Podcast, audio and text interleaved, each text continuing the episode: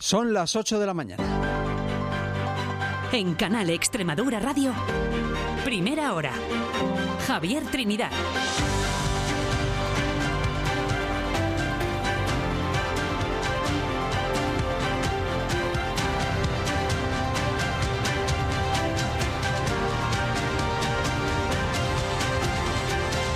Tal? Muy buenos días. La Policía Nacional sigue buscando en Badajoz al autor del tiroteo mortal que terminó con la vida de un hombre de 34 años, miembro de un conocido clan de la ciudad. Un hombre entró en el bar en el que estaba desayunando con su mujer y le acribilló con 11 disparos. Esta persona ha fallecido ante la llegada de los servicios sanitarios solicitados. El joven se encontraba acompañado de otra mujer joven también quien también presenta heridas por arma de fuego, pero las mismas no revisten gravedad. La mujer recibía poco después el alta y el caso está bajo secreto de sumario. Otra muerte, la de un vecino de la Campiña Sur en accidente de tráfico en la Nacional 432, vuelve a provocar protestas para pedir una vez más su conversión en autovía. Esta carretera se ha cobrado muchas víctimas y tenemos que reclamar la autovía. Prometen mucho pero nunca hacen nada. A ver si tenemos una autovía ya. Autovías que ha reclamado en Madrid el alcalde de Badajoz, que también ha pedido ayuda para uno de sus proyectos estrella, soterrar la conocida autopista a su paso por la ciudad. El gobierno descarta financiarla en solitario. Pero en todo caso no ha sido un no rotundo, tampoco un sí. Vamos a seguir hablando, nos hemos emplazado a seguir hablando, a seguir madurando el proyecto. Mientras en Mérida el alcalde vuelve a reprochar la discriminación que sufre la ciudad, dice, por parte de la Junta. Es una vergüenza que hayan puesto una partida de 25.000 euros para el año jubilar aliense y 100.000 para el carnaval de Badajoz. El alcalde de Mérida, que ha sido centro de las críticas de los agricultores que volvían a manifestarse este jueves en la ciudad, piden soluciones al campo y también que les quiten las multas. Si no se reúne con nosotros, vamos a ir todos los días que haga falta a Badajoz a la delegación del gobierno. Más denuncias. La asociación El Defensor del Paciente lleva ante la Fiscalía el caso de un vecino de Cáceres que lleva 900 días en lista de espera para someterse a una operación de rodilla. No puedo aguantar más. Llevo ya 900 días en lista de espera para una operación de rodilla y me parece un abuso. Y desde hoy ningún alumno extremeño de primaria hasta bachillerato podrá llevar el móvil a su centro, tanto a las clases como a las extraescolares e incluso en el autobús. Extremadura pone en marcha así la normativa más estricta de todo el país aunque estos primeros días será flexible. Aunque los centros podrán tener su... Vamos a dar flexibilidad para que los centros puedan ir adaptando sus distintas normativas.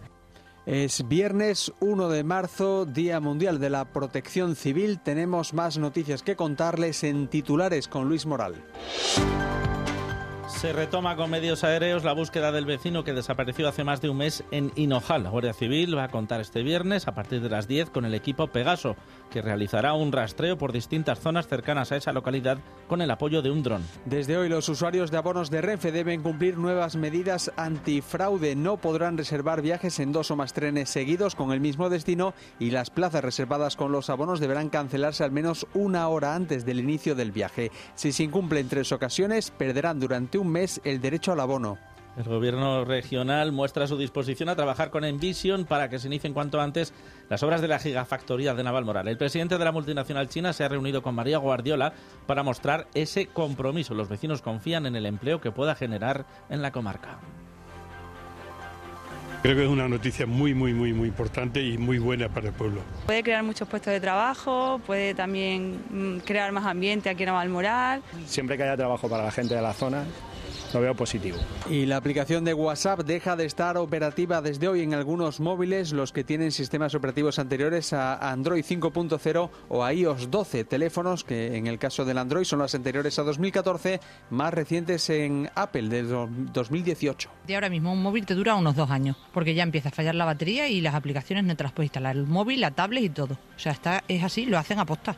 Y vamos a conocer algunas de las claves del día de qué tenemos que estar pendientes. Beatriz Rosado, buenos días. Buenos días. A partir de las 9 hablaremos con el abogado Javier Araúz del despacho Araúz y Belda por la sentencia europea que obliga a hacer fijo a un interino, pero además estará con nosotros el periodista taurino Juan Bazaga porque hoy comienza la Feria del Toro de Olivenza que por cierto podrán seguir en Canal Extremadura Televisión. Por lo demás seguiremos pendientes del dispositivo de búsqueda puesto en marcha por la Policía Nacional para localizar a los autores del tiroteo en el que fallecía un hombre de 34 años en Badajoz. Sobre ello le preguntaremos al delegado del Gobierno que visita Hinojal donde continúan las labores de búsqueda para localizar al vecino desaparecido hace más de un mes. Además hay huelga de maquinistas de Renfe y en Cáceres y en Mérida van a presentarse los actos con motivo del Día Internacional de la Mujer. Gracias, Beatriz. Vamos ahora a conocer cómo viene la previsión del tiempo para este viernes. Importante, Carlos Benito, buenos días. Buenos días. Aunque la mañana se ha levantado con el cielo despejado, se nos acerca una nueva borrasca que volverá, que volverá a complicar algo más la previsión en este tramo final de la semana. Una baja que traerá algo más de frío, viento y precipitaciones y que mantendrá este ambiente invernal de las últimas dos semanas, al menos unos cuantos días más. De momento, decíamos, esta primera mitad de la mañana nos deja todavía el cielo despejado y temperaturas algo más bajas que las de ayer, mínimas que vuelven a moverse alrededor o por debajo de los 0 grados en algunas zonas hondas o que dejan heladas también en estaciones de sierra hasta mañana y que en general se paran por debajo de los 2-5 grados en todas las comarcas. Y no solo las mínimas, tras dos días de ascensos, las que bajarán hoy también serán las máximas que esta tarde costará ya que superen los 14-16 grados. Todo en una segunda mitad del día, algo más ventosa de nuevo y en la que ya hablaremos de muchas más nubes por toda la mitad occidental y el norte, sobre todo por donde a lo largo de la segunda mitad de la jornada comenzarán a aparecer ya algunas precipitaciones, lluvias que acabarán por generalizarse a lo largo de la jornada de mañana. Gracias, Carlos. Vamos a ver cómo amanecen las principales ciudades de la región. Comenzamos en Badajoz. Nina Flores, buenos días. Buenos días, tenemos 3, grados de temperatura a esta hora en la capital pacense. La previsión es que nos quedemos en 16 de, de, máxima. En crónica local, la Hermandad Virgen de Botua busca ayudas para el mantenimiento de la ermita. Ha puesto en marcha un sorteo, las papeletas ya están a la venta, cuestan un euro. Vamos a ver cómo amanece en Cáceres. Mabel Sánchez, buenos días. Muy buenos días. Pues aquí despertamos con cielos despejados y 4 grados. Y la formación Una Extremadura Digna ha convocado una concentración ciudadana para protestar por el abandono que sufren los barrios más humildes y periféricos de la ciudad. De ello les hablaremos en Crónica Local. Vamos a ver cuál es la situación en Mérida. Juan Carlos Blasco, buenos días. Saludos, Javi. En Mérida que empieza este mes de marzo con 2 grados en un viernes frío en el que los termómetros no pasarán de los 15 a media tarde. La capital autonómica ya tiene presupuestos para este año. Es el más alto de la historia, pues supera los 60 millones de euros. Y los detalles, como siempre, los damos en tiempo de ronda. Y vamos al norte de la región para ver cómo amanece en Plasencia. Jimena Matías, buenos días. ¿Qué tal, Javi? Pues aquí amanecemos con, bueno, pues alguna nube y una temperatura de 5 grados que va a subir hasta los 13. Denuncian un desmantelamiento de dependencias del SES desde el PSOE y destacan, por ejemplo, el servicio de oncología. A pesar de que hay cinco plazas de oncólogos, solo están trabajando tres desde hace un año. Y vamos también con un apunte de la información deportiva con Francisco José Pacheco. Buenos días. Buenos días. En baloncesto, en la Leporo, el Cáceres negoció la salida del jugador lituano Baida Chepukaitis el último día de mercado. La salida de Chepukaitis era necesario para inscribir a Mikel Nuga, que ya debutará el domingo en Melilla. Y en fútbol, el Mérida recibirá el domingo el Atlético Baleares, rival directo por la lucha por la salvación. Y en segunda, en el Badajoz, Samu Manchón pasará por el quirófano a final de temporada por una hernia. Además, la empresa de comunicación Convoz deja al club por la situación de la entidad. En paz, en la moralejana Paula José María y Sánchez jugarán hoy a partir de las 5 las semifinales de Riad, primer torneo de la temporada, contra Alejandra Salazar y Tamara Icardo. Y fuera de región, mañana arranca el Mundial de Fórmula 1 en Bahrein. Los primeros libres, Alonso fue tercero, Sainz cuarto y Hamilton marcó el mejor tiempo. Y el Atlético jugará la final de la Copa del Rey tras ganar anoche 3 a 0 al Atlético. El 6 de abril en la Cartuja, Mallorca Atlético. Y, sepa, y sepamos también cómo se circula esta hora por las carreteras de la región. Dirección General de Tráfico, Patricia Arriaga, buenos días. ¿Qué tal? Muy buenos días. Pues a esta hora van a encontrar tráfico en aumento en la red de carreteras de Extremadura, pero por el momento sin retenciones ni en la red viaria principal ni en la secundaria. Eso sí, como siempre, prudencia al volante. Pedro Nogales está en los mandos técnicos, Carmen Castaños en producción. Saludos de Javier Trinidad en nombre de todo el equipo. Esto es Primera Hora, Canal Extremadura Radio. Comenzamos.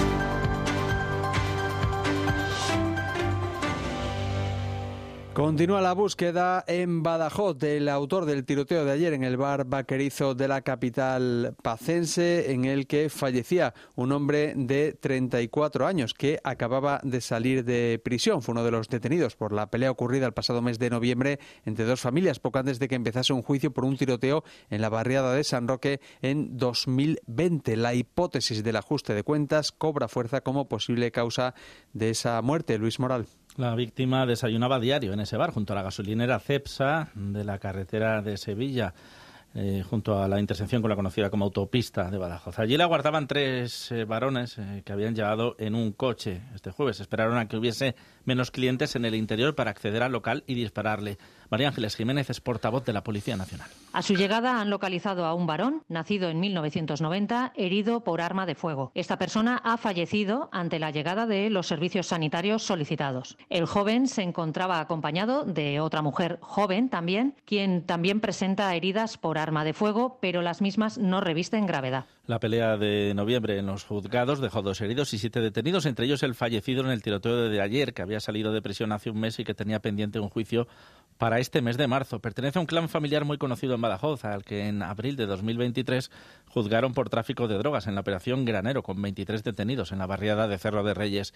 La mujer herida este jueves, pareja de la víctima, con la que llevaba casi 20 años de relación, recibió el alta en la tarde de ayer. Tenían cuatro hijos. La autoridad judicial ha decretado secreto de sumario. Y hoy se retoma la búsqueda del vecino que desapareció hace más de un mes en Hinojal. La Guardia Civil contará a partir de las 10 con medios aéreos, el equipo Pegaso, que realizará un rastreo por distintas zonas cercanas a la localidad con el apoyo de un dron, Beatriz. El objetivo es encontrar alguna pista que ayude a dar con el paradero de Vicente Sánchez, de 79 años, desde que se supiera, se pusiera la denuncia por su desaparición el 30 de enero. La Benemérita y vecinos los, lo han buscado por el municipio, pueblos cercanos, pozos o charcas, también por aguas del río Almonte y el Tajo. En las batidas se ha contado también con la ayuda de perros especializados de la Guardia Civil. El delegado del Gobierno visitará hoy la zona. Y la Guardia Civil ha detenido a un conductor que circulaba, atención, a 200 216 kilómetros por hora por la autovía A5. Fue interceptado a la altura de Puerto de Santa Cruz. Tiene 33 años, es vecino de Badajoz y podría enfrentarse a penas de prisión de 3 a 6 meses y posible retirada del carnet como presunto autor de un delito contra la seguridad vial. Además, en sucesos, cuatro personas han resultado heridas de diversa consideración en un accidente ocurrido la pasada tarde en la A66 en el término municipal de La Granja, en el norte de Cáceres. Fue una salida de vía y los cuatro tuvieron que ser trasladados al Hospital Virgen del Puerto de Plasencia. Una mujer de 37 años sufría varios traumatismos de pronóstico grave. Hay también dos heridos menos graves. Un hombre de 66 con trauma craneal y otro eh, con fractura de húmero, un hombre de 44 años. Además, una mujer leve de 35, también con trauma craneal. Los cuatro, como decimos, ingresaron en el hospital placentino.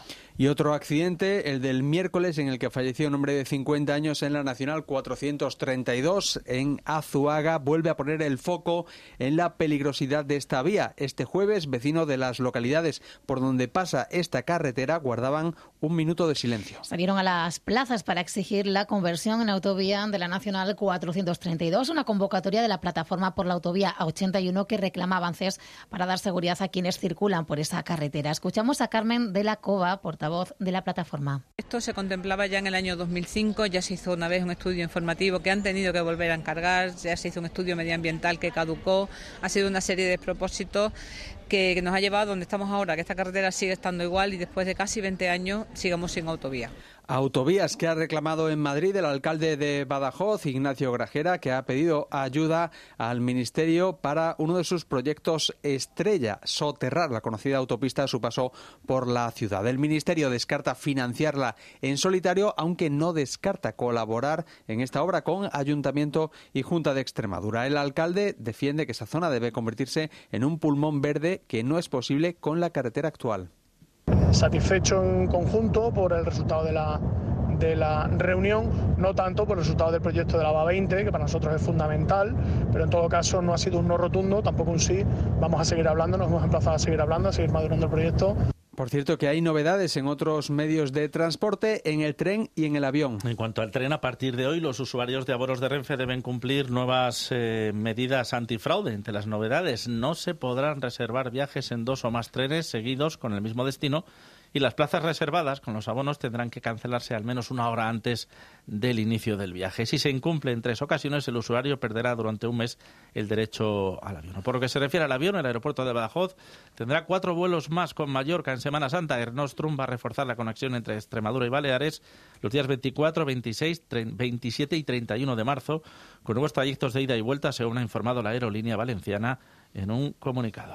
Cambiamos de asunto. El presidente de la compañía china Envision ha estado en Navalmoral de la Mata, donde se ha reunido con la presidenta de la Junta, que ha ofrecido toda la colaboración del Ejecutivo Regional para poner en marcha este proyecto, cuyas obras, ya saben, comenzarían en el primer semestre de este año. Entre las empresas que han mostrado ya su interés por adquirir las baterías para automóviles que salgan de esta gigafactoría está Mercedes-Benz. Esperanza Rodríguez.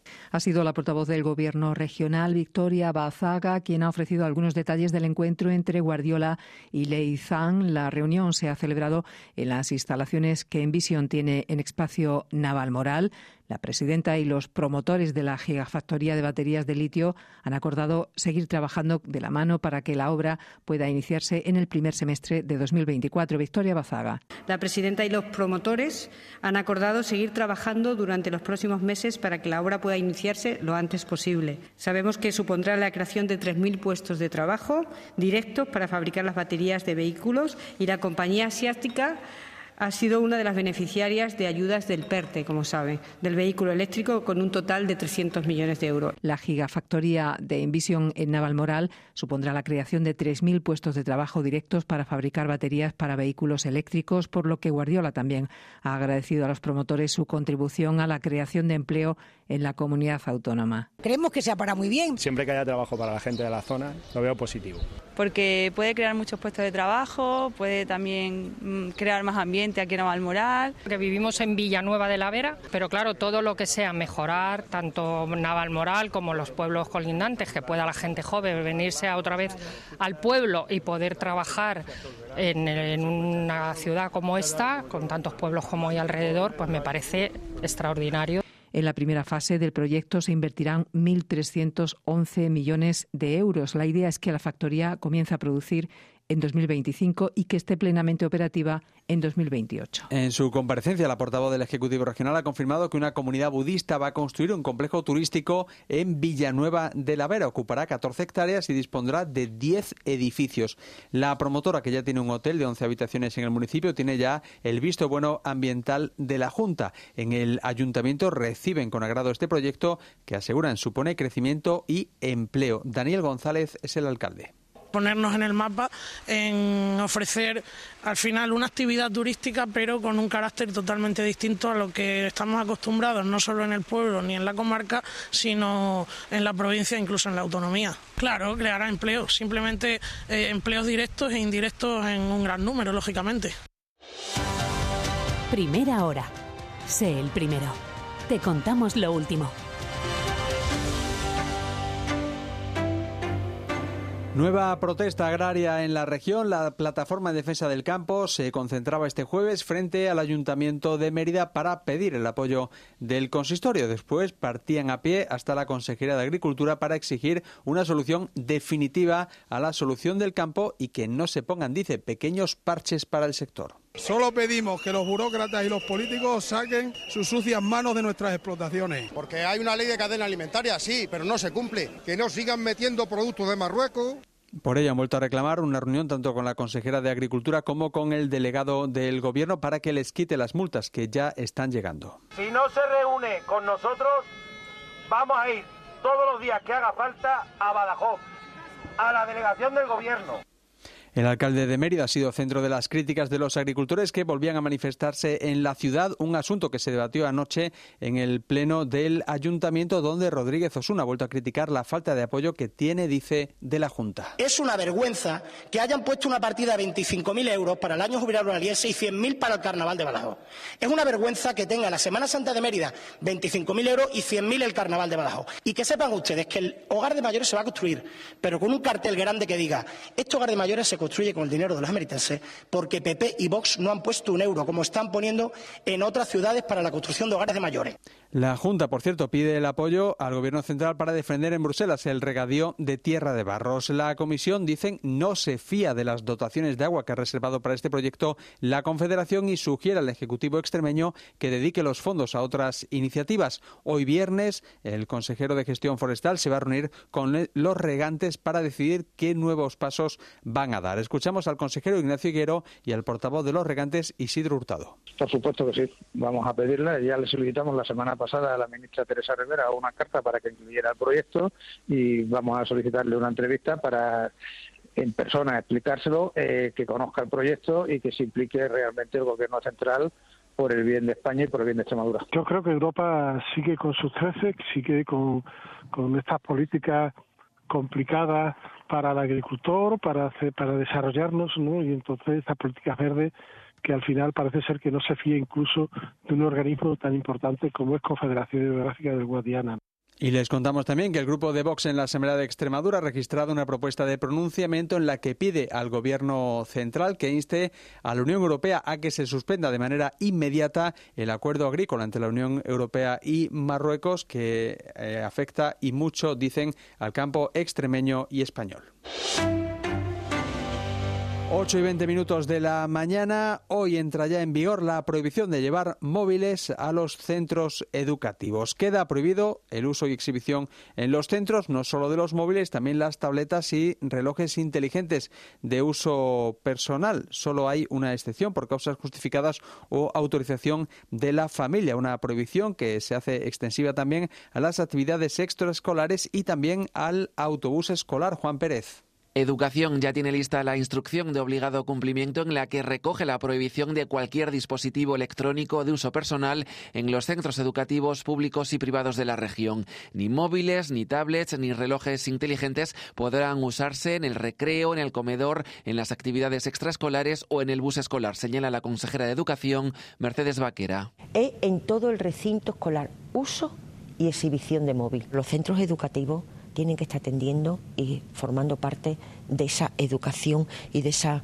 formación que le estamos dando no pueden estar distraídos con los móviles. Y un profesor no puede ser un vigilante de decides al móvil y escúchame. Su uso solo se permitirá con carácter didáctico o por causas justificadas, motivos de salud, por ejemplo, pero bajo autorización de tutores o padres, explican desde los sindicatos educativos. Juan Manuel Jiménez, UGT, Lourdes Núñez, Comisiones Obreras. Lo que se pretende es que estos eh, dispositivos móviles sean utilizados de manera conveniente y lo que se restringe es su uso y exhibición siempre y cuando no sea necesario por motivos únicamente didácticos, pedagógicos. Existen circunstancias que deben acreditarse por parte del tutor, siendo menor de edad, padre, tutor, madre, etcétera, o si salen al desarrollo de una actividad extraescolar fuera del centro. El incumplimiento de la instrucción conllevará sanciones. La norma entrará en vigor este viernes, aunque si los centros lo precisan contarán con cierta flexibilidad, un plazo de un mes, decía la consejera, para adaptar esta instrucción a la normativa del centro. Y hablando de móviles, la aplicación de WhatsApp deja de estar operativa en algunos terminales, los que tienen los sistemas operativos más antiguos, en este caso en del Android los anteriores a 2014 y en Apple anteriores a 2018. Hemos escuchado quejas en la calle por estas limitaciones de producción que imponen los fabricantes para que nuestros dispositivos tengan vidas relativamente cortas. Un sistema operativo que está diseñado para que al final vaya más lento con el paso del tiempo, al final lo que hace consecuencia de que ese móvil no sirva y lo vayas a tirar. Para que consumamos y tengamos que tirar y comprar móviles con más frecuencia. Y ahora mismo un móvil te dura unos dos años, porque ya empieza a fallar la batería y las aplicaciones no te las puedes instalar, el móvil, la tablet y todo. O sea, está, es así, lo hacen a posta. Para que consumamos más y cada vez tengamos un modelo más, incluso creo que nos incita a una compra un poco más compulsiva todavía. En clave sanitaria, la Asociación El Defensor del Paciente lleva ante la Fiscalía de Cáceres el caso de Luis Espada, un paciente que lleva 900 días en lista de espera para someterse a una intervención quirúrgica en la rodilla. Este miércoles se manifestaba frente al Hospital Universitario de Cáceres. Allí recordó que se incumple la ley que establece un máximo de 180 días naturales para este tipo de operaciones no urgentes. No puedo aguantar más. Llevo ya 900 días en lista de espera para una operación de rodilla y me parece un abuso. Ya de por sí la lista de espera es muy larga, son de 400 días en la zona, en la zona de salud de Cáceres, pero es que yo duplico ese tiempo. Más denuncias. Un vecino de Badajoz va a llevar a los tribunales al centro de salud de la barriada de San Fernando por omisión del deber de socorro. Quiere demandarlo por no atender a su madre que se desmayó a 100 metros de la puerta del ambulatorio. Según cuenta Alfonso Cortés, su madre sufrió un desmayo en el parque que está a pocos metros del centro de salud de San Fernando. Al pedir ayuda al centro les dijeron que llamasen al 112 que tardó media hora en llegar. Porque no ha sido un error, no ha sido un fallo no ha sido una misión de socorro claramente, a lo cual es un delito y a lo cual yo no voy a, mm, no vamos a entrar por una vía administrativa, en lo cual vamos a plantar una denuncia por, por, vía, jurídica y que, que determine la justicia lo que diga ahí. Una situación que, según Cortés, no es la primera vez que se produce. El SES lamenta el caso, pero en su respuesta a la pregunta de esta casa dice que informa sobre casos particulares. Y la Policía Nacional recibió el año pasado un total de 16 denuncias por agresiones a personal sanitario en la región. La mayoría, 12, fueron en Badajoz y 4 en Cáceres. En toda España se llevaron a cabo más de 9.000 actuaciones policiales relacionadas con agresiones tanto en centros sanitarios como en atenciones domiciliarias que se saldaron con 115 detenidos. También en sucesos, la Policía Nacional ha detenido en Mérida a tres personas por un presunto delito contra la salud pública. Encontraron en dos viviendas distintas cantidades de droga sustancias para cuya distribución utilizaban a un menor que hacía entregas en patinete. María Ángeles Jiménez, portavoz policial. Manifestaban haber visto a altas horas de la noche a un menor de edad en un patinete eléctrico dirigirse desde un domicilio a varios puntos de la ciudad. Ante la reiteración de esta conducta por parte del menor, los agentes del grupo de estupefacientes establecieron un dispositivo tendente a averiguar si el domicilio desde el que partía era la base de algún domicilio de Telecoca. Esa operación denominada Circus sigue abierta, no se descartan nuevas detenciones. Hay otros dos investigados por tráfico de drogas en Villanueva de la Vera, dos hombres propietarios de una finca donde han localizado y requisado más de 50 kilos de marihuana droga que estaba en nueve bolsas. Rocío Moreno, portavoz de la Comandancia de la Guardia Civil en Cáceres. Los agentes continuaron con la investigación para localizar a los presuntos responsables, culminando con la identificación de los propietarios de la finca que han sido investigados como presuntos autores de un delito contra la salud pública por tráfico de drogas. Hay más noticias que contarles en primera hora. El Sindicato de Maquinistas Ferroviarios lleva a cabo hoy la primera de las tres jornadas de huelga que tiene previstas para este mes en Renfe. Denuncia que se incumplen algunas cláusulas de su jornada y del plan de empleo de su convenio colectivo. Habrá otros dos días de paros totales, el lunes 4 y el martes 12 de marzo, y una más de paros parciales el día 6. El Colegio de Fisioterapeutas de Extremadura y la Asociación Española contra el Cáncer firman un convenio para reforzar el apoyo y atención a pacientes oncológicos. Se les informará de las ventajas de la fisioterapia desde el diagnóstico hasta la recuperación y se sensibilizará a los sanitarios sobre la importancia de estos tratamientos. El sorteo de la oferta pública de caza en Extremadura se celebrará el 6 de marzo en Mérida, en la Biblioteca Jesús Delgado Balondo, según publica el DOE. La oferta se ha aprobado esta semana y afecta a seis reservas cinegéticas, La Sierra, Cijara, Matallana, Gargantilla, Cañamero y Valdecaballo. La Junta notifica los trámites de la primera convocatoria de ayudas a la transformación y comercialización de productos agrícolas. Las alegaciones y documentos requeridos podrán presentarse en un plazo de 10 días hábiles desde el próximo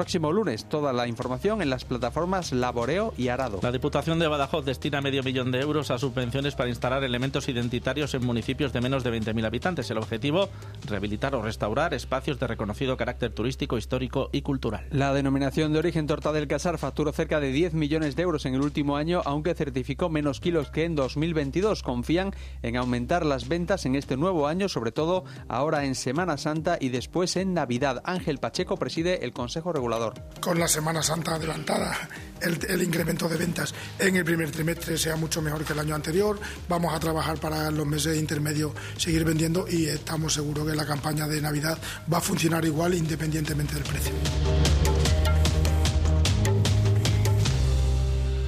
En este último día del mes de febrero se celebraba el Día de las Enfermedades Raras. Son enfermedades poco frecuentes con baja incidencia entre la población. Son muchas y diversas y solo en Extremadura afectan a unas 60.000 personas. Una de estas enfermedades es el síndrome de Red. Hay 3.000 menores en España con este diagnóstico. Dos de ellas son Martina y Ángela. Sus padres son Francisco y Felicidad. Y al final te das cuenta con, con ese viviendo ese luto, te das cuenta que tienes que dar un golpe de timón y que ahora tu princesa es una princesa red y que de que no puedes estar luchando o enfadado con el mundo porque ella con una sonrisa te enseña que, que está ahí, ¿no? Y que lo que quiere es bailarle a la vida. Al principio no quería ni mirarla. Un día la vi sonreír y dije, si es que da igual, es mi hija, tengo que tirar para adelante.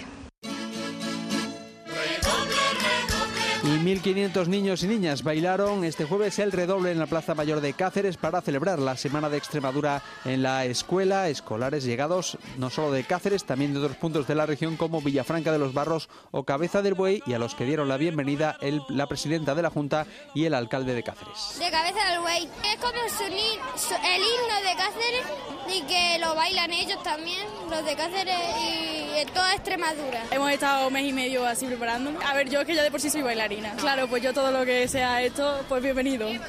Me parece genial, ¿no? Que vengan a la plaza y que estén aquí todos juntos compartiendo.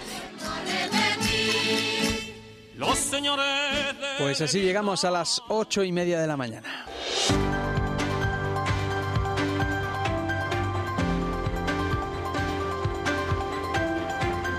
Seguimos en primera hora en Canal Extremadura Radio contándoles, entre otras cosas, que la Policía Nacional sigue buscando a esta hora en Badajoz al autor del tiroteo mortal que terminó con la vida de un hombre de 34 años y que era miembro de un conocido clan de la ciudad. Un hombre entró en el bar en el que estaba desayunando con su mujer y le acribilló con 11 disparos. Esta persona ha fallecido ante la llegada de los servicios sanitarios solicitados. El joven se encontraba acompañado de otra mujer joven también, quien también presenta heridas por arma de fuego, pero las mismas no revisten gravedad. La mujer ha recibido el alta y el caso está bajo secreto de sumario. Otra muerte, la de un vecino de la Campiña Sur en accidente de tráfico en la Nacional 432, vuelve a provocar protestas para pedir otra vez su conversión en autovía. Esta carretera se ha cobrado muchas víctimas y tenemos que reclamar la autovía. Prometen mucho pero nunca hacen nada. A ver si tenemos una autovía ya. Autovías que ha reclamado en Madrid el alcalde de Badajoz, Luis. Ignacio Grajera, Grajera pedía además ayuda para uno de sus proyectos estrellas, soterrar el vial que allí se conoce como la autopista a su paso por la ciudad. El gobierno descarta financiarla en solitario pero en todo caso no ha sido un no rotundo, tampoco un sí. Vamos a seguir hablando, nos hemos emplazado a seguir hablando, a seguir madurando el proyecto. Desde hoy los usuarios de abonos de Renfe deben cumplir nuevas medidas antifraude. Entre ellas no podrán reservar viajes en dos o más trenes seguidos con el mismo destino y las plazas reservadas con los abonos deberán cancelarse al menos una hora antes del inicio del viaje. Si se incumple en tres ocasiones perderán un mes el derecho al abono. Se retoma con medios aéreos la búsqueda del vecino que desapareció hace más de un mes en Hinoja. La Guardia Civil va a contar este viernes a partir de las 10 con el equipo Pegaso que realizará un rastreo por distintas zonas cercanas a la localidad con el apoyo de un dron. La Junta muestra su disposición a trabajar con Envision para que se inicien cuanto antes las obras de la gigafactoría de Naval Moral. El presidente de la multinacional china ha reunido con María Guardiola para mostrar ese compromiso. Los vecinos confían en el empleo que se pueda generar en esa comarca. Creo que es una noticia muy, muy, muy, muy importante y muy buena para el pueblo. Puede crear muchos puestos de trabajo, puede también mm, crear más ambiente aquí en Navalmoral. Siempre que haya trabajo para la gente de la zona, lo veo positivo. Los agricultores vuelven a la calle. Este jueves se manifestaban en Mérida, donde pedían soluciones para el campo y que les quiten las multas.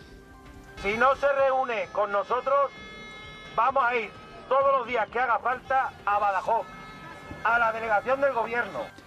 La asociación El Defensor del Paciente ha denunciado ante la Fiscalía de Cáceres el caso de Luis Espada, un paciente que lleva 900 días en lista de espera para someterse a una operación de rodilla. No puedo aguantar más. Llevo ya 900 días en lista de espera para una operación de rodilla y me parece un abuso. Desde hoy, ningún alumno extremeño, desde primaria hasta bachillerato, puede llevar el móvil a su centro, a sus clases extraescolares ni en el autobús escolar. Extremadura pone en marcha así la normativa más estricta de todo el país, aunque estos días será flexible. Aunque los centros podrán tener su... Eh, vamos a dar flexibilidad para que los centros puedan ir adaptando sus distintas normativas y les recordamos que hoy, 1 de marzo, el IVA de la luz sube al 21% por el desplome de los precios de la energía en el mes de febrero. Cayeron por debajo de los 45 euros el megavatio hora. Si el precio medio vuelve a situarse por encima de esta franja, en marzo o en meses posteriores, el IVA de la electricidad volvería a bajar al 10%.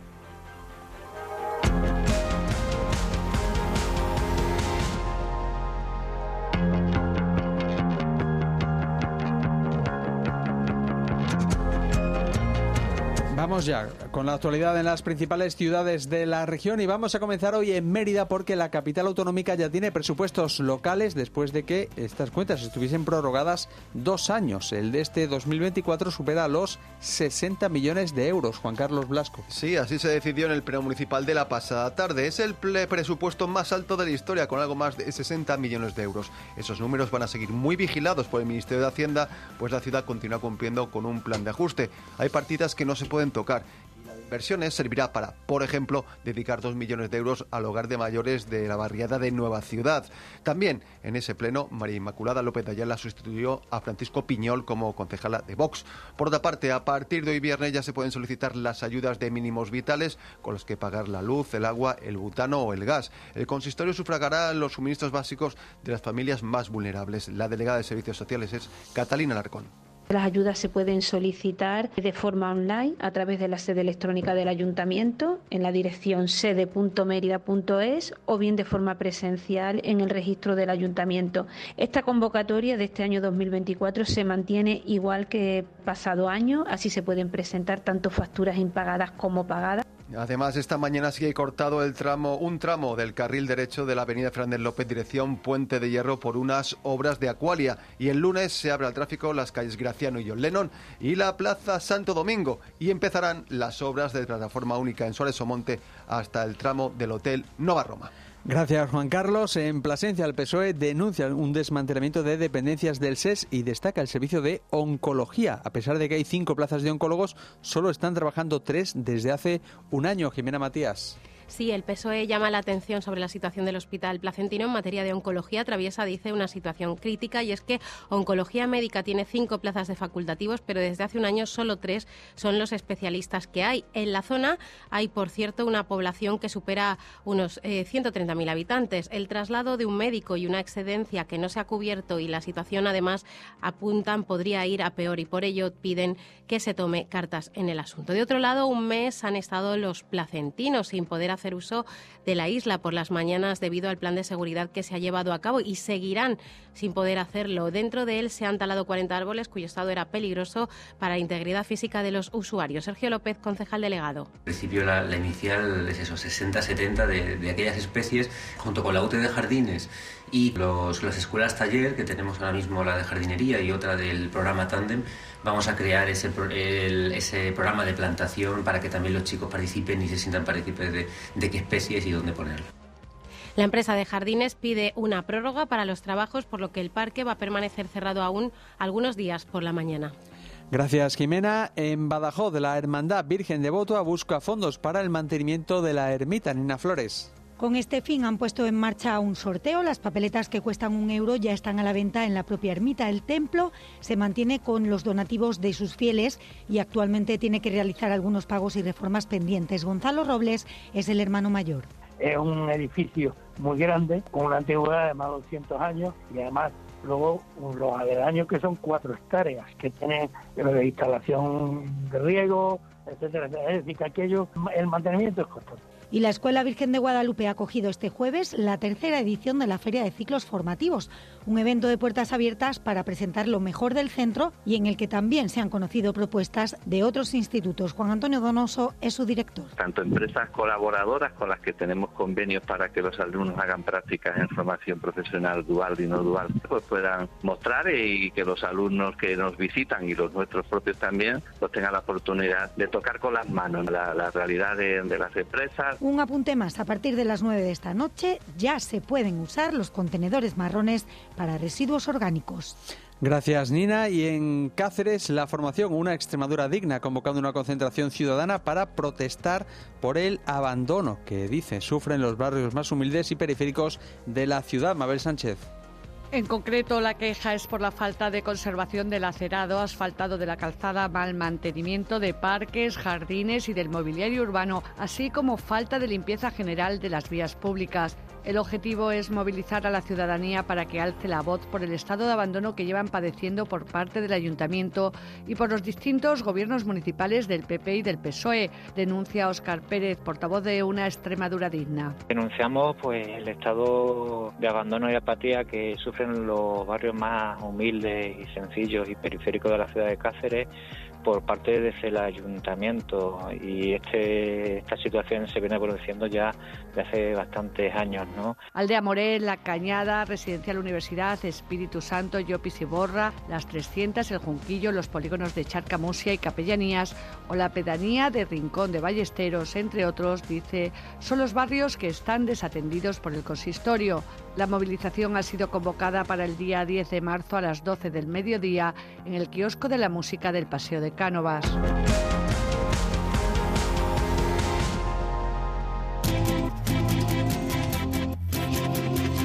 Vamos con otras noticias de actualidad en otras localidades. Comenzamos en Jerez de los Caballeros que prepara ya su Semana Santa. Esperanza Rodríguez, buenos días. Buenos días y allí ya tienen cartel anunciador. Es fiesta de interés eh, turístico nacional y esta próxima edición se podrá seguir a través de una app.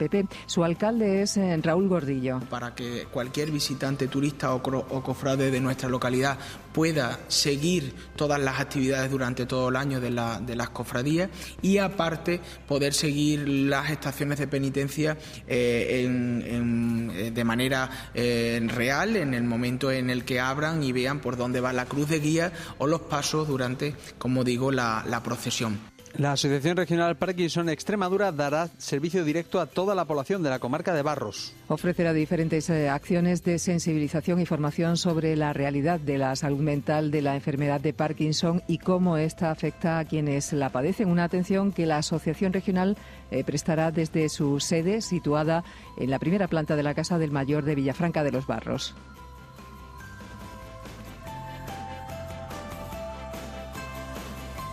Eh, los Santos de Maimona inaugura un área de autocaravanas con un encuentro de un centenar de vehículos. El encuentro lo organiza el Club Sevillano Campista Caravaneros del Sur. A partir de esta tarde y hasta el domingo se darán cita a un centenar de autocaravanas procedentes de varios puntos de Extremadura, Andalucía y Portugal. La organización informa que se colocará un buzón para que los participantes depositen los tickets o facturas eh, de las compras que se realicen en la localidad y que después se entregarán al ayuntamiento. De este modo, el colectivo quiere dar visibilidad a este tipo de ocio y demostrar así lo rentable que puede ser para los eh, em, negocios del municipio. Y el, Ayuntamiento de Coria saca licitación la redacción del proyecto del Plan General Municipal y revisión del Plan Especial del Casco Histórico. El consistorio cauriense saca a licitación la redacción de ambos planes por un importe total de 242.000 euros. En la plataforma del perfil del contratante ya se encuentran publicados para su consulta los pliegos de condiciones técnicas y administrativas que regirán la contratación de este proyecto de redacción. El plazo para presentar las eh, proposiciones finaliza el próximo 18 de marzo.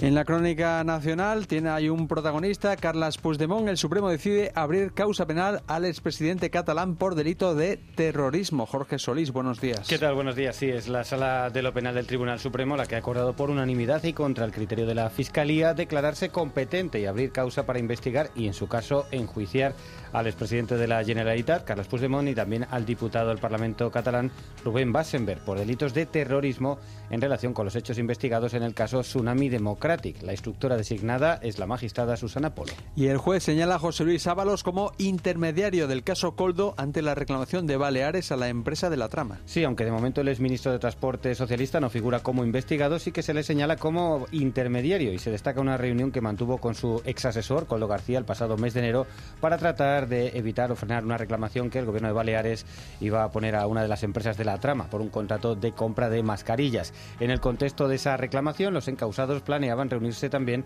con el portavoz del Partido Popular en el Congreso, Miguel Tellado, y con un tal Alberto. La vicepresidenta del Gobierno se pregunta qué relación tenían los populares con los encausados y el líder del PP, Alberto Núñez Fijo, asegura que el PSOE está en pánico. De por qué el nombre del señor Tellado figura ahí, cuál era su papel de intermediación, qué reunión es la que tenían prevista en Génova y en su caso quién es un tal Alberto que también sale mencionado. Señor Sánchez, el Gobierno y el Partido Socialista al completo han entrado en pánico, se les nota y tiene motivos, pero España sigue. España tiene que seguir trabajando y el Partido Popular va a seguir trabajando. Y el arzobispo de Toledo reprende a dos curas que pedían rezar mucho por el Papa para que pueda ir cuanto antes al cielo. Sí, el arzobispo de Toledo, Francisco Cerro, ha emitido un comunicado para mostrar su rechazo por esas declaraciones de dos curas de su obispado en YouTube en las que se desea la muerte del Papa Francisco. Yo también rezo mucho por el Papa para que pueda ir al cielo cuanto antes. me uno a, a las oraciones del Padre Gabriel para el Santo Padre. Ahí está. Y somos, padre... muchos, padre Moore, somos muchos con esa intención. Pues a, a ver si rezamos más fuerte. En fin, que. Bueno, en fin.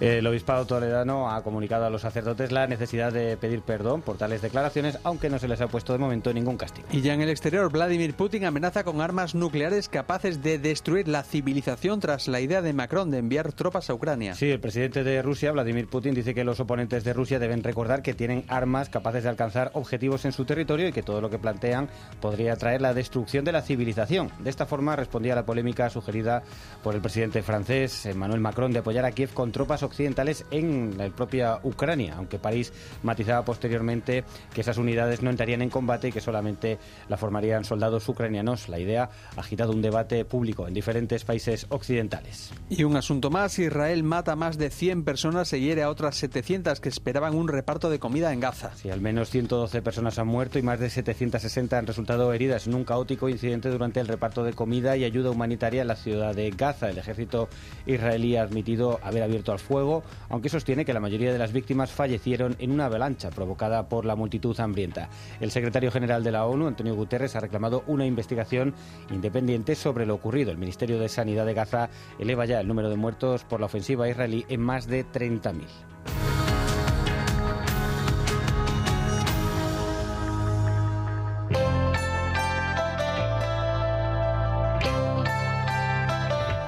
Marzadas, aire frío y granizada.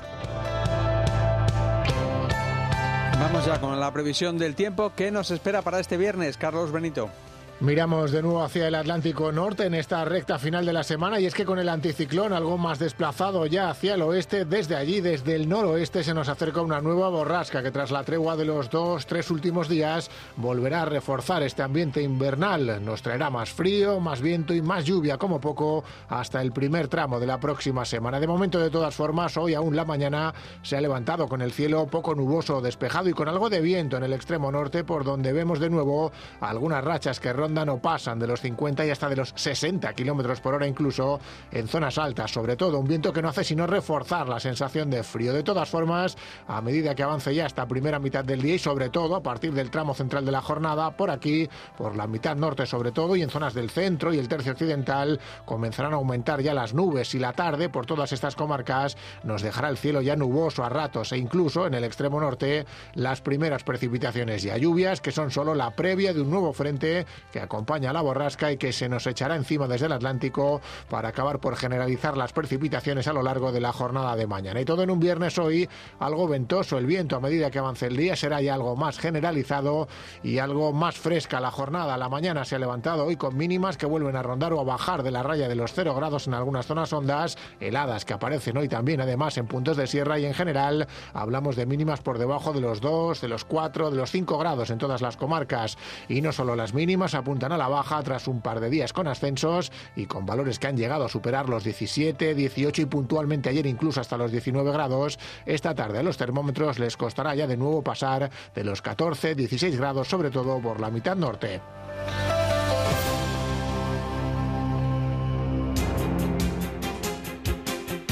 Vamos con la información del servicio público. Marzo comienza con nueva bajada del precio de la luz que cae hasta los 2 euros el megavatio hora. A partir de hoy, recordamos, sube el IVA de la electricidad del 10 al 21%. Esperanza.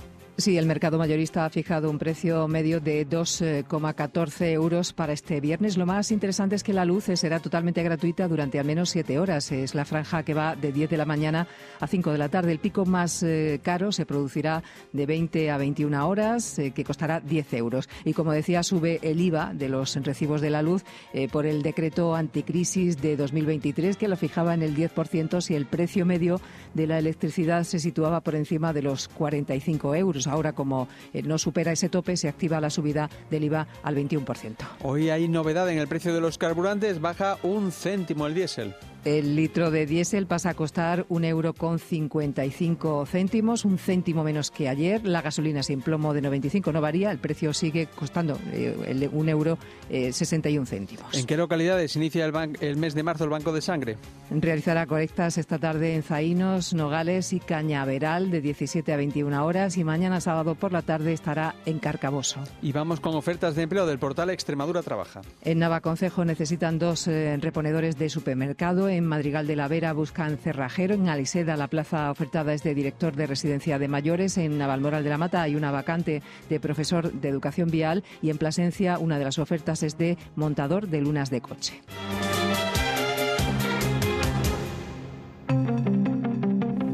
Vamos ya con vistazo a la prensa digital con la ayuda de Ana Grajera. Buenos días. Hola Javi, buenos días. Empezamos por canal extremadura.es. Sí, con coincidencia en todas las portadas que los reseñan los detalles del tiroteo de Badajoz, pero más asuntos que paso a reseñar. La prohibición de los móviles en las aulas que entra en vigor hoy, este viernes, y el campo que se concentra de nuevo en Mérida para reclamar medidas de calado. Diario hoy, el defensor del paciente remite a Fiscalía el caso de un hombre que lleva 900 días de espera para operarse.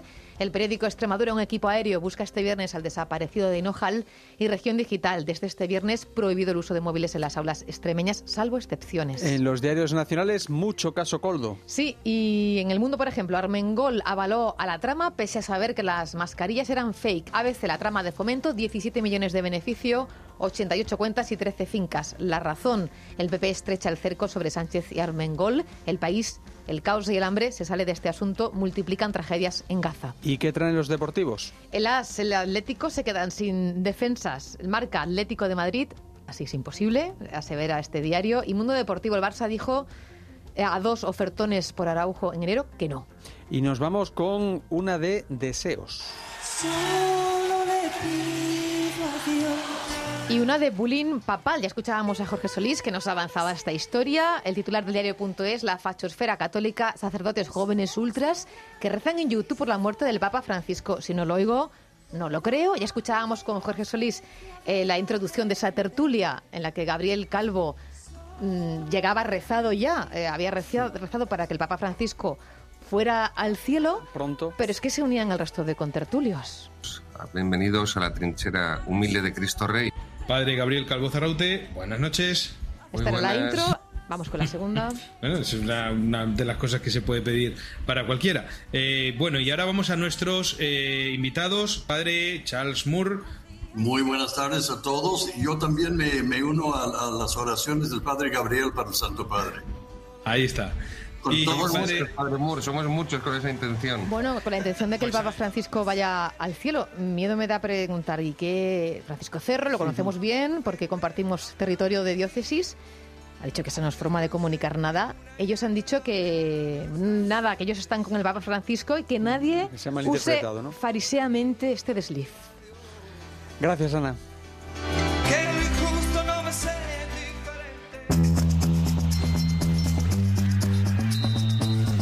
Vamos ya con los deportes. El Cáceres Baloncesto cierra la plantilla. Francisco José Pacheco, buenos días. Buenos días, sí. El Cáceres dio la baja al lituano Baida Shepukaitis el último día del mercado. La salida de Shepukaitis será necesaria para inscribir a Mikey Nuga, que debutará el domingo en Melilla, donde necesitan ganar si quieren seguir soñando con la salvación. Dani Rodríguez. Una situación complicada, ¿no? Como hablabais, al final pues estamos con pocas victorias, ¿no? Y bueno, un poco alejados, digamos, pero bueno, eh, al final bueno, hemos hecho una serie de movimientos ahora que espero que, nos ayuden, que, estos nuevos jugadores pues eh, contribuyan un poco El Cáceres no gana fuera de casa desde el 18 de marzo del 2023, casi hace un año. En fútbol, el Mérida recibe el domingo al Atlético Baleares, rival directo en la lucha por la salvación. El retorno de Juan Barrero al rumano, al perdón, al ruano, eh, al decir, mm, romano, queríamos decir, perdona, podía pondrá esa nota de emotividad.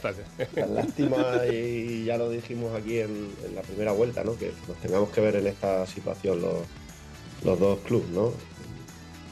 Hubiese sido mucho más agradable para, para mí, para todos. que pues, hubiese sido, da igual, Mérida en, en playoff y nosotros décimo. O un poco más desahogados, ¿no? Que no, no haber estado en esta situación. Será una final para los dos, decía Costa. Bueno, a ver, todavía quedan, todavía quedan muchos partidos, pero sí que es verdad que, que ahora mismo son todos finales, porque tenemos que pensar en, en sumar todo lo posible, así que bueno, en este caso pues es una final de, de otras muchas que nos quedan. Y en segunda, el Badajoz, Samu Manchón pasará por el quirófano a final de temporada por una hernia. Decía Manchón que solo les vale ganar.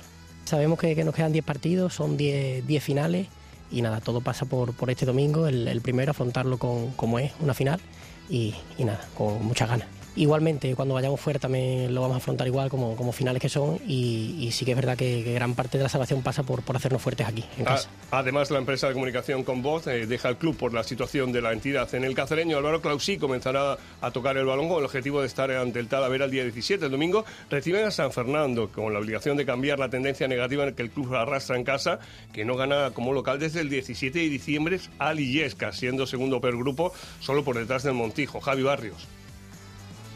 Vamos a ir semana a semana porque es cierto que la clasificación está súper apretada y pues eso, lo que te, pueden dar dos victorias que es acercarte arriba, si no consigues esas victorias y pierdes esos dos partidos seguidos, pues te pueden meter en problemas. Y el Villanovense sigue afianzándose en la zona tranquila de la tabla, a tres puntos de, los, de jugar la fase de ascenso. El domingo reciben al líder Sanse, Mariano Ollas. Partido muy, muy complicado. Muy complicado porque probablemente, no sé si será el mejor, pero sí es uno de los mejores equipos de, la categoría, ¿no? Un equipo hecho, evidentemente, para estar arriba, para ascender. Y, bueno, además con un juego, juego vistoso, un equipo que, que durante muchas fases del partido te, te somete. Y en pádel, la moralejana Paulo José María y Sánchez jugarán hoy a partir de las 5 las semifinales de Enrillat, el primer torneo de la temporada, contra Alejandra Salazar y Tamara Icardo. Y fuera de la región, mañana arranca el Mundial de Fórmula 1 en Bahrein. En los primeros libres, Alonso fue tercero, Sainz cuarto, Hamilton marcó el mejor tiempo. Atleti jugará la final de Copa del Rey tras ganar anoche 3 a 0 al Atlético. El 6 de abril en la Cartuja, Mallorca, Athletic. Hoy a las 9 arranca la jornada número 27 de la primera división con el Celta Almería. Y en la Euroliga, derrota de Real Madrid ante Panathinaikos 86-79 y la del Valencia frente a Virtus Bolonia 87-74 para hoy a las 7 menos cuarto Fenerbahce Basconia a las 8 y media Barcelona Mónaco.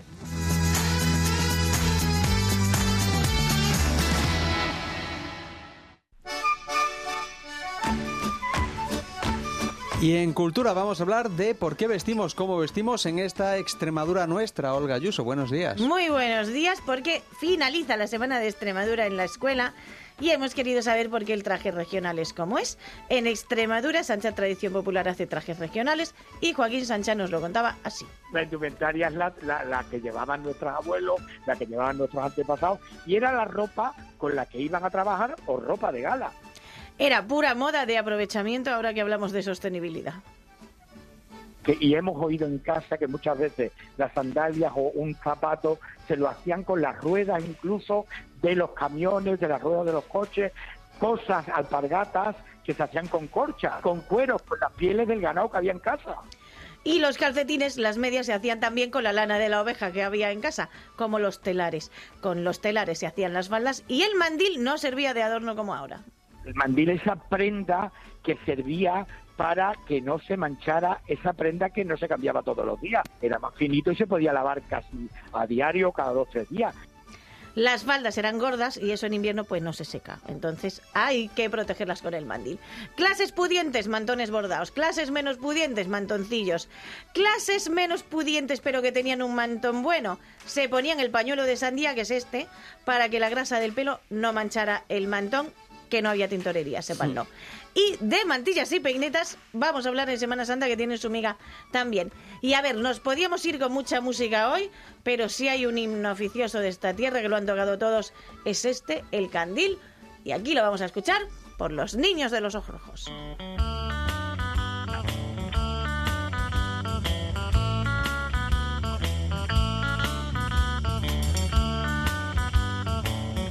Pero nosotros no vamos a enseñar el culete como hacen ellos. Fue muy comentado esa sentimos. actuación en el Teatro Hermano de Sí, Mérida. lo hacen siempre. O sea, a mí me hace gracia porque se quedaron todos asombrados. Digo, no habéis ido a un concierto de los niños de los gorros, lo hacen siempre. Nosotros no. No, Pasa que nunca lo habían hecho en ese marco incomparable. eso. El día de Extremadura. Gracias, Olga. Buen fin de semana. Buen fin el de lunes semana. vienes, ¿no? el lunes vengo. Bien, vale. ¿Por qué? ¿Qué Aquí pasa no- el lunes? No, no, por si acaso. ¿Ah? Aquí nos Digo, el vemos. lunes 4 normal, ¿no? Pues eso. Aquí nos vemos. Adiós.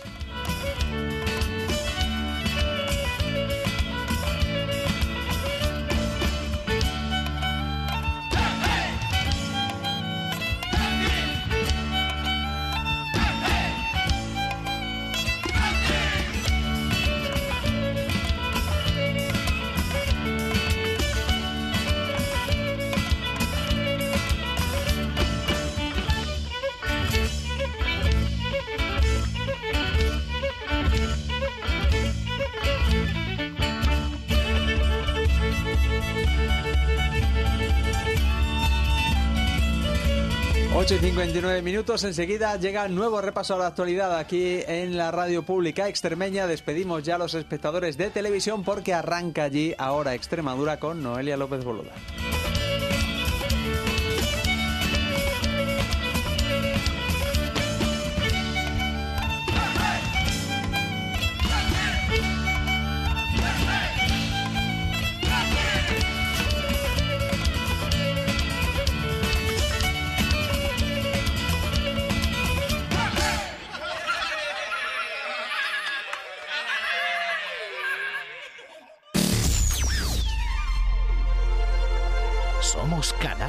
Extremadura Radio.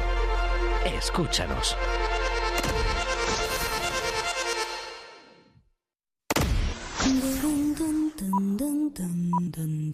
Estás escuchando Canal Extremadura Radio.